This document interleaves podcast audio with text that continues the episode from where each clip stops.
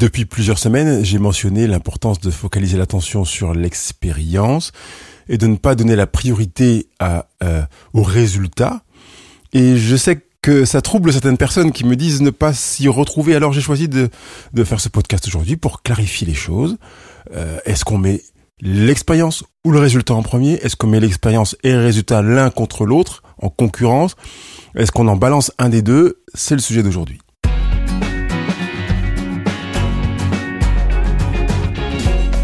Je m'appelle Pascal Kionkion, coach thérapeute praticien en relation d'aide et je suis avec vous chaque semaine pour que vous viviez votre vie en mieux.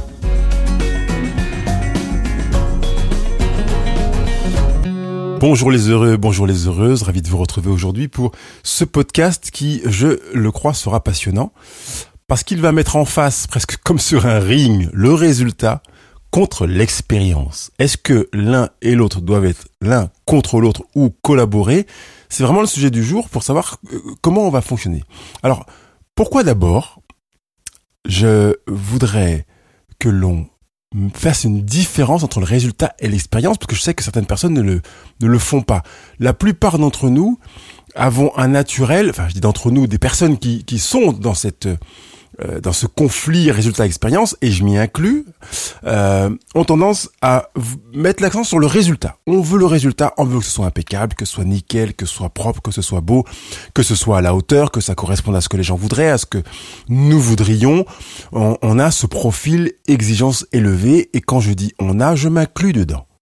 J'ai ce schéma exigence élevée, schéma dont euh, Young et Klosko parlent dans leur livre qui s'intitule Je réinvente ma vie, que je vous recommande en autothérapie si vous voulez l'utiliser, parce que c'est un des livres que j'ai utilisé justement en autothérapie dans les années 90 et euh, que j'ai trouvé pratico-pratique avec des questionnaires qui me permettaient de travailler sur moi.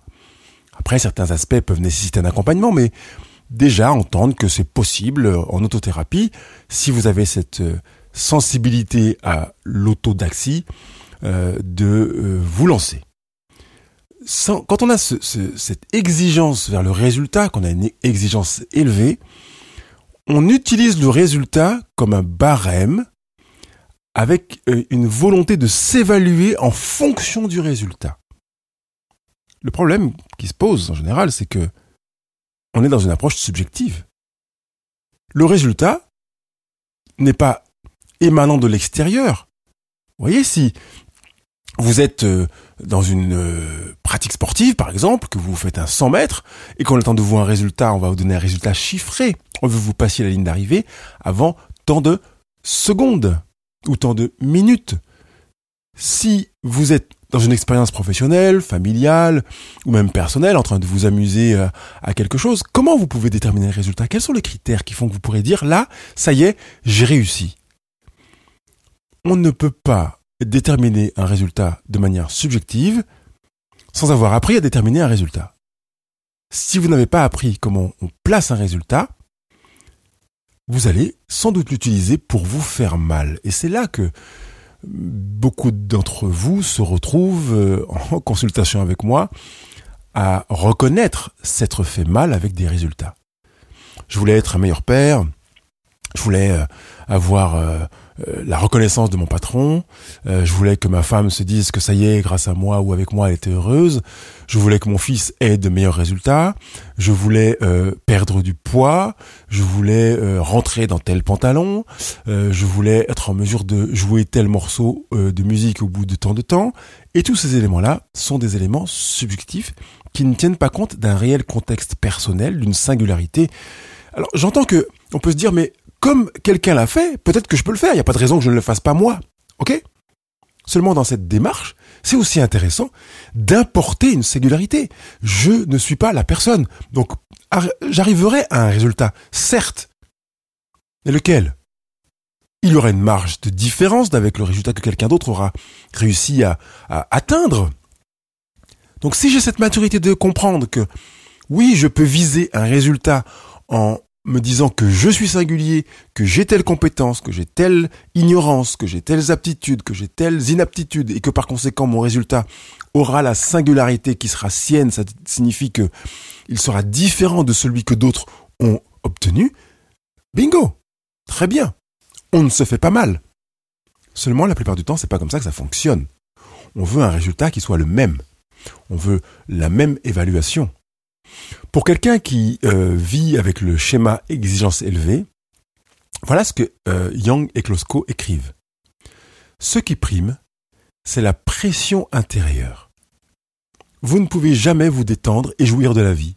Vous foncez, vous foncez sans cesse, vous voulez toujours aller plus loin, vous luttez pour être le meilleur dans tout, que ce soit dans vos études, dans votre travail, dans le sport, dans vos loisirs, dans votre vie amoureuse et sexuelle, même dans la sexualité, c'est moi qui complète, il peut y avoir cette aspiration au résultat. Je poursuis. Vous devez être parfait tant dans votre créativité que dans votre sens de l'organisation. Le nom de ce schéma reflète le point de vue de l'observateur, non pas le vôtre. Vous vous positionnez, c'est moi qui rajoute, comme si l'observateur, en vous voyant agir et être, pouvait, devait arriver à la conclusion, ce gars ou cette fille sont au top, le résultat de leur être est génial. Je poursuis la lecture. Euh, certains symptômes physiques de stress tels que l'irritabilité euh, du côlon et les maux de tête sont fréquents. Il peut s'agir d'hypertension, d'ulcère, de colite, d'insomnie, de fatigue chronique, de crise de panique, euh, d'arythmie cardiaque, euh, d'obésité, de maux de tête, d'affections dermatologiques, d'arthrite, d'asthme, et je rajouterai de boulimie, euh, de dépression, de honte, etc. Vous voyez que ce court paragraphe que je vous ai lu du livre Je réinvente ma vie avec le travail de Young et Klosko illustre clairement ce qui peut devenir une obsession chez quelqu'un qui fait une fixette sur le résultat. Il ou elle veut absolument que tout soit nickel, que le résultat prime surtout, que euh, tout soit carré, qu'on ne se lance pas sans un objectif clair et ça peut être intéressant pour des personnes qui ne souffrent pas de ce schéma exigence élevée. Mais si c'est dans vous êtes dans cette situation, dans ce profil-là, s'il vous plaît, vous avez intérêt à vous détacher du résultat pour considérer l'expérience sur laquelle je viendrai dans quelques instants. Et si je propose, j'allais dire presque quasiment systématiquement aux personnes qui viennent en consultation avec moi, de se détacher du résultat pour focaliser sur l'expérience, c'est parce que le résultat est très souvent utilisé pour s'abîmer pour nourrir une croyance d'incompétence, pour nourrir une croyance de limite, d'incapacité, de, de faille, et nourrir après coup, par conséquence, euh, par conséquent, pardon, euh, une légitimité à ne pas se sentir bien, à ne pas euh, être aimé par les autres. On trouve une raison parce qu'on va nourrir le mental. Surtout que je rappelle que dans le podcast que j'ai enregistré et, et qui s'intitule Nous agissons toujours par intérêt, nous préférons agir dans l'intérêt de notre mental pour valider une croyance présente plutôt que d'avoir le sentiment d'avoir eu tort. Donc on va chercher à se dire, dans le résultat, j'avais raison. Et parfois, malheureusement, j'avais raison parce que je suis pas à la hauteur. J'avais raison parce que je suis pas capable. J'avais raison parce que j'y arriverai pas. J'avais raison parce que les fruits que je porte sont pourris. J'avais raison pour toutes ces choses qui sont fausses. Je vous demande de vous détacher du résultat si vous utilisez le résultat pour vous abîmer. Parce que le résultat a de très très bons côtés. Il peut être utilisé pour se booster, pour s'auto-booster en se disant je veux arriver à tel résultat comme une, un signal qui va m'encourager en me disant je suis sur la bonne piste comme quand vous êtes au volant et que vous voyez un panneau qui vous signale que vous êtes sur la bonne route. Ça peut être un résultat intermédiaire comme un objectif intermédiaire de vous dire ça y est, génial, je suis sur la bonne route, c'est un signe. Je veux en circulant, en allant en vacances, voir à la prochaine intersection un panneau qui me dit que je suis sur la bonne route, que je suis dans le bon timing, qu'il me reste 284 km. Super, c'est vraiment ce que j'avais estimé euh, dans le temps de route que euh, euh, j'avais évalué avant de partir. Mais vous comprenez que si je suis uniquement sur le subjectif, je risque de me faire mal. Encore 280 km Mais qu'est-ce que j'ai foutu? J'ai encore traîné, c'est pas possible. Je, je dois avoir un problème parce que normalement, bah, je me disais, je, serais arrivé bien plus tôt que ça. Mais sur quoi vous basez-vous pour savoir que vous, il était légitime que vous arriviez bien plus tôt que ça au résultat que vous venez de projeter là tout à l'instant? Il n'était pas euh, escompté, vraiment calculé en amont, suffisamment en amont, et donc construit. Vous comprenez qu'il y a un problème. Quand vous vous abîmez avec le résultat, mieux vaut focaliser votre vision, votre regard, votre attention sur l'expérience. Ne nous méprenons pas toutefois, je ne suis pas en train de vous dire qu'on ne va plus du tout considérer les résultats. Mais pendant un temps, on va faire une cure de non-résultats. On va regarder les résultats comme disant, écoute, euh, je sais que j'ai une tendance à te placer à des endroits où c'est prématuré, des endroits où c'est beaucoup trop haut, où c'est beaucoup... Bref, je vais faire une cure de non-résultats et focaliser mon attention sur l'expérience. Et quand j'aurai assaini mon regard sur le résultat et que j'aurai vraiment ancré une véritable expérience, eh bien, je reviendrai pour replacer des résultats. Et puis surtout, je vais apprendre à placer des résultats à la juste hauteur, à la juste place, à la juste distance, au juste endroit, sur le bon terrain. Alors, focalisons notre attention sur l'expérience. Au demeurant, l'expérience est, euh, pourrait-on dire, un terrain qui a une place considérable dans la construction du bonheur. Ah, le résultat aussi, bien entendu. Mais si on se projette sur être heureux au présent, ça tombe bien, c'est le nom du podcast que vous êtes en train d'écouter, on va moins focaliser l'attention sur le résultat. Ça ne veut pas dire qu'on va minimiser ou négativiser les résultats, mais on va focaliser l'attention sur l'expérience. Parce que l'expérience, c'est le ici et maintenant. Qu'est-ce que je vis là, ici et maintenant, indépendamment du résultat qui m'attend dans quelques kilomètres ou dans quelques jours? Qu'est-ce que je vis ici et maintenant Et mieux encore, qu'est-ce que je veux vivre ici et maintenant? Là, je me fonde sur l'expérience. Le gros avantage de l'expérience est qu'elle est sous mon contrôle. Le résultat l'est moins. L'expérience est sous mon contrôle parce que ma manière de penser, mes croyances, mes émotions, mes actions, mes paroles sont sous mon contrôle. Même si pour l'instant vous pouvez peut-être vous donner l'impression ou avoir la croyance que c'est pas sous votre contrôle, vous n'arrivez pas, vous avez des émotions plus fortes que vous, vous avez des pensées qui vous traversent que vous ne vouliez pas voir. Euh, c'est parce que vous avez perdu l'habitude de vous entraîner à mettre tout ça sous votre contrôle. Mais vous avez le pouvoir sur vos croyances, vos pensées, vos émotions, vos actions et vos paroles beaucoup plus que vous l'imaginez. Vous avez même un pouvoir créateur qui est considérable. Je vous renvoie vers le podcast Le bonheur de la création et le podcast suivant, dont je ne me souviens pas le titre, qui va compléter euh, ce podcast intitulé Le bonheur de la création. Vous avez un contrôle, un pouvoir possible, j'aime bien utiliser l'image de la baguette magique, une baguette magique qui symbolise le pouvoir, sur ce que vous voulez vivre ici et maintenant en termes d'expérience. Mais vous avez beaucoup moins de contrôle sur le résultat. Puisque le résultat, dans bien des situations, ne dépend pas que de vous. Alors que vos croyances, pensées, émotions, actions, paroles dépendent que de vous. Ce que vous allez dire ne dépend que de vous. Le choix de, vos mots ne dépend que de vous. Les émotions que vous ressentez ne dépendent que de vous. Vous êtes 100% responsable de ce que vous ressentez. Les pensées que vous avez ne dépendent que de vous. Je pourrais ajouter un pendant qui pourrait être antérieur à ce qui dépend de vous, c'est ce que vous avez récupéré de vos aïeux, vos parents, vos grands-parents, vos arrière-grands-parents dont vous êtes inconscient. Et là, vous pourriez dire, bah oui, effectivement, je prends conscience qu'il y a des choses qui ne dépendent pas que de moi. C'est vrai.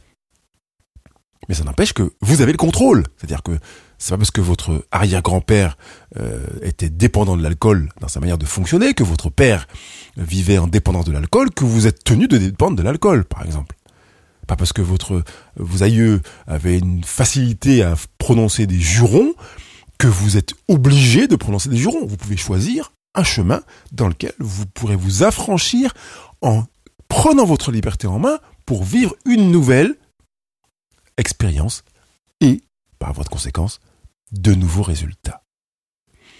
Quand on regarde les résultats, en fait, on pourrait dire dans la dans le phénomène en chaîne valeurs, croyances, pensées, émotions, actions, paroles, que le résultat se voit au niveau des actions et des paroles. Vous avez compris que sur les cinq aspects que je viens de mentionner, valeurs, croyances, pensées, émotions, actions, paroles, on est sur 20%. Les euh, l'autre pourcentage, les 80% restants, c'est vous dans votre contrôle, c'est votre expérience.